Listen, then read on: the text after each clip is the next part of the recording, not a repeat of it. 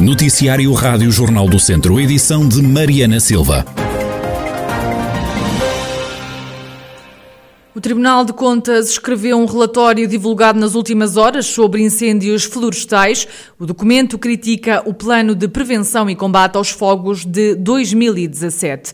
Um dos pontos focados é o da necessidade de maior formação. O presidente da Distrital de Bombeiros defende que é um ponto positivo do relatório, mas pede também que o combate aos incêndios seja cada vez mais realizado por profissionais. Não, a formação é sempre bem-vinda e é aquilo que também defendemos. Nós queremos sempre mais e melhor formação. Os homens e mulheres que andam no combate têm formação, eh, embora sempre defendemos que queremos sempre mais e melhor formação. Muitos destes homens e mulheres são voluntários e muitos corpos bombeiros nascentam num, num combate e naquilo que é o socorro, sempre na disponibilidade de voluntariado. E isso é que, a meu ver, enquanto também responsável e comandante, é que também tem que mudar a curto, a curto prazo tem que se adotar a personalização e cada vez mais este, este, este primeiro, primeiro socorro de prontidão e de primeira linha. Não digo tem que o voluntariado tem que deixar de acontecer e de existir, não, é bem-vindo e tem que continuar a existir, mas aquele, aquele socorro de, de primeira linha tem cada vez mais assentar na personalização. O relatório refere igualmente que é preciso melhorar a operacionalização do combate ao fogo. Guilherme Almeida diz que tem havido melhorias na colocação dos bombeiros na primeira fase de combate e que o que dificulta é muitas vezes a localização do incêndio. Tivemos uma evolução considerável naquilo que é eficácia no combate e na eficácia no ataque inicial, naquilo que é os incêndios que ocorrem no, no país e naquilo que é o sucesso de, de, de, no ataque inicial.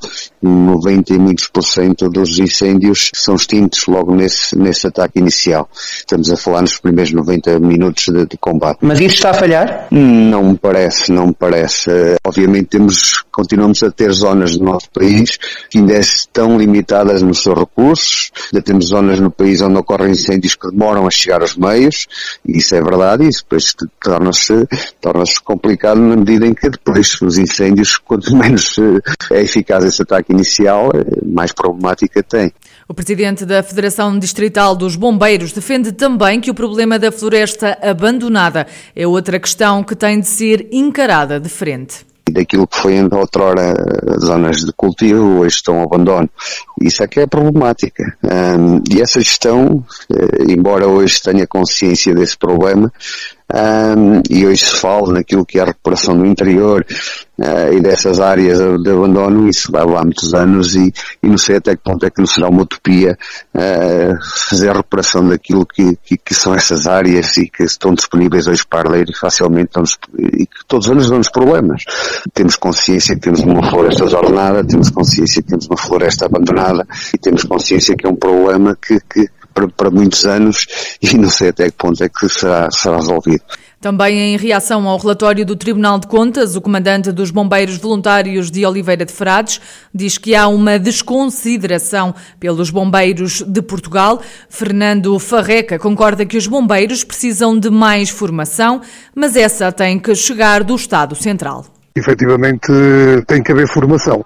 Mas a formação tem que chegar de quem tem que administrar e de quem tem que dar a formação. Os corpos de bombeiros não podem andar a pagar formação para formar os seus bombeiros. Estamos agora num período de, de campanha eleitoral para a Liga dos Bombeiros e ambas as listas é um dos pontos que têm em cima da mesa, que é o problema da Escola Nacional de Bombeiros, porque tem que ser revisto todos os protocolos com a Escola Nacional de Bombeiros e com a Autoridade Nacional de Proteção Civil. Porque efetivamente existe uma escola para os bombeiros bombeiros que está formatada para o civil e não propriamente para os bombeiros, porque a formação que chega é escassa, a formação que os bombeiros têm muitas vezes é dada pelo esforço dos seus comandantes das suas chefias em formar os bombeiros. O comandante dos voluntários de Oliveira de Frades não entende este relatório elaborado pelo Tribunal de Contas e fala numa machadada final aos corpos de bombeiros. Eu acho estranho o Tribunal de Contas fazer eh, conclusões do foro, do foro operacional. Deveria ser, se calhar, outras entidades a manifestar-se sobre isso, mas pronto, temos pena. É, conforme está este país é assim e, e se querem dar uma machadada final nos bombeiros, que, que adiem, mas que adiem com os pés bem assentos na terra e que digam assim, eh, o governo português não quer bombeiros, não quer bombeiros, então que formem pessoas e que formem GNRs e que formem outras entidades e outras, outros operacionais para, para essa matéria. Uma prova que é certa é que em pandemia e em Covid, quem salvou o país foram os bombeiros. Fernando Farreca, comandante dos Bombeiros Voluntários de Oliveira de Frades, na reação ao relatório do Tribunal de Contas divulgado hoje e que critica o plano de prevenção e combate aos fogos de 2017. Avançou hoje a requalificação da Escola Secundária de São Pedro do Sul. A marcar o momento esteve o Ministro da Educação. No Dia Mundial do Livro, Tiago Brandão Rodrigues diz que no dia de hoje se começa a escrever uma nova página na história da escola. Hoje temos o começo de uma nova vida na escola. E, eh, como eles diziam, isto é como se fosse um livro. Esta escola tem um conjunto de páginas que já foram escritas, que têm que ser homenageadas, têm que ser lembradas, mas o que hoje estamos aqui a fazer é a adicionar um conjunto de novas páginas e aqui estamos a fazer uma homenagem também às novas gerações, às que aqui estão e às gerações futuras. E hoje, quando falarmos de 3 milhões e meio, que é o que temos para requalificar esta escola, temos que pensar que vamos ter uma requalificação como queremos para que esta escola possa efetivamente ter um cumprimento do seu projeto pedagógico com outra intensidade. Tiago Brandão Rodrigues, Ministro da Educação, no arranque da requalificação da escola secundária em São Pedro do Sul, obras esperadas há 37 anos, como dá conta o Presidente da Câmara, Vítor Figueiredo. Há 37 anos, durante os quais não houve intervenções de fundo aqui nesta escola. E estava realmente na altura de se concretizar. Está então, depois de parabéns, toda a comunidade educativa, estamos a falar nos professores, nos auxiliares e também nos estudantes, porque efetivamente agora é uma obra que se vai concretizar. A obra já foi assinado o auto de consignação ontem, está neste momento com pés para andar. O empreiteiro uh, já vai ter uma, uma reunião na próxima quinta-feira para vermos por onde é que se vai começar a trabalhar e o empreiteiro diz-nos que mais ou menos em meados de maio põe cá o pessoal para, para concretizar a, esta obra. Vítor Figueiredo, presidente da Câmara de São Pedro do Sul, avançou hoje a requalificação da escola secundária do Conselho, um investimento de cerca de 3 milhões de euros, financiado por fundos comunitários. Um homem de 41 anos foi detido por desobediência pela PSP de Viseu. A detenção aconteceu ontem durante uma fiscalização rodoviária, quando o homem se recusou a superar ao balão, apesar de ter sido avisado de que isso teria consequências. Já hoje, um homem de 19 anos foi detido em Viseu por conduzir sem carta. 13 novos casos de Covid-19 nas últimas horas na região de Viseu. Só no Conselho de Rezende foram diagnosticadas seis pessoas infectadas pelo novo coronavírus. Em Tondela foram reportados quatro novos casos, em Taboaço dois e um em Carregal do Sal. Nas contas da pandemia e desde março foram contabilizados 28.652 casos de Covid-19, pelo menos 26.473 recuperados recuperados, a lamentar há 646 mortes associadas à pandemia. O Teatro Ribeiro Conceição, em Lamego, vai retomar a atividade com uma homenagem ao poeta Fausto Guedes Teixeira. Catarina Rocha, vereadora no município de Lamego, defende que é justo lembrar o poeta e deixa mais dois nomes da nova agenda do teatro.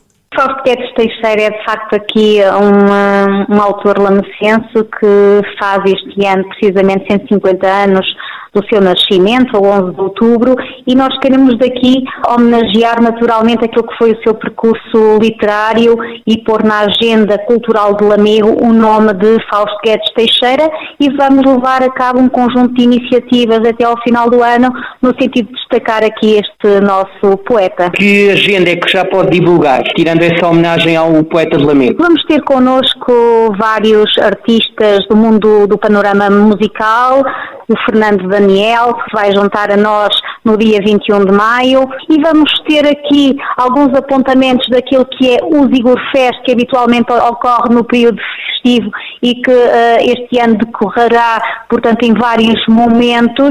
A vereadora defende que o retomar da atividade cultural no Teatro Ribeiro Conceição é muito importante nesta fase para os artistas.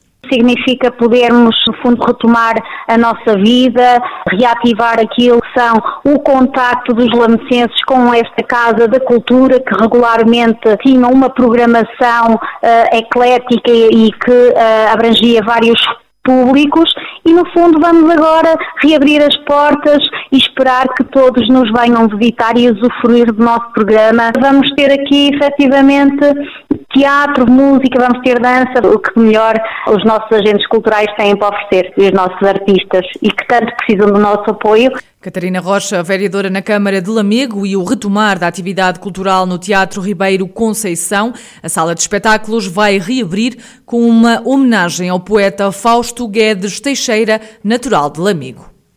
É já no próximo domingo, dia 25 de abril, que os antigos combatentes portugueses de guerra vão ser homenageados em São Pedro do Sul.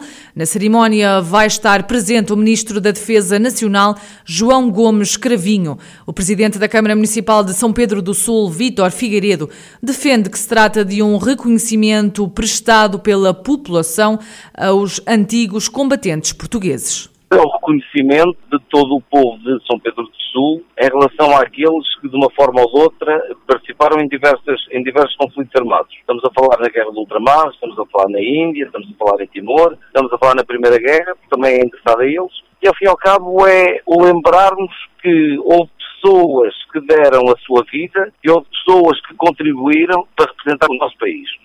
Vítor Figueiredo, presidente da Câmara Municipal de São Pedro do Sul, que no domingo, dia 25 de abril, vai homenagear os antigos combatentes portugueses.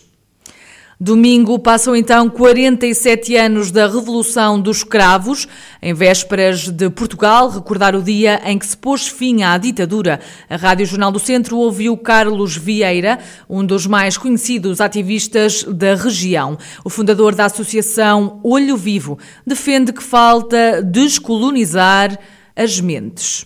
Normalmente disse que o 25 de Abril tinha três Ds, né? que era as três objetivos, que era democratizar, desenvolver e descolonizar. De facto, democratizou-se, embora ainda haja um caminho a percorrer. Por outro lado, Portugal, a nível de desenvolvimento, temos ainda um índice de desigualdades muito grandes sociais. Apesar do Serviço Nacional de Saúde ser uma das maiores conquistas de 25 de Abril, ainda há necessidade de melhorar em muito o Serviço Nacional de Saúde. E também, relativamente ao descolonizar, se calhar também temos que descolonizar as mentes, porque ainda há, por exemplo, o racismo que hoje nós somos mal vistos a nível internacional, porque relatórios da ONU, relatórios da Amnistia Internacional têm sempre criticado o racismo institucional e estrutural que existe em Portugal e, acima de tudo, não esquecer o quanto custou conquistar a liberdade. Carlos Vieira, ativista de Viseu, e os passos que já foram dados e os que ainda faltam dar, 47 anos depois da Revolução do 25 de Abril.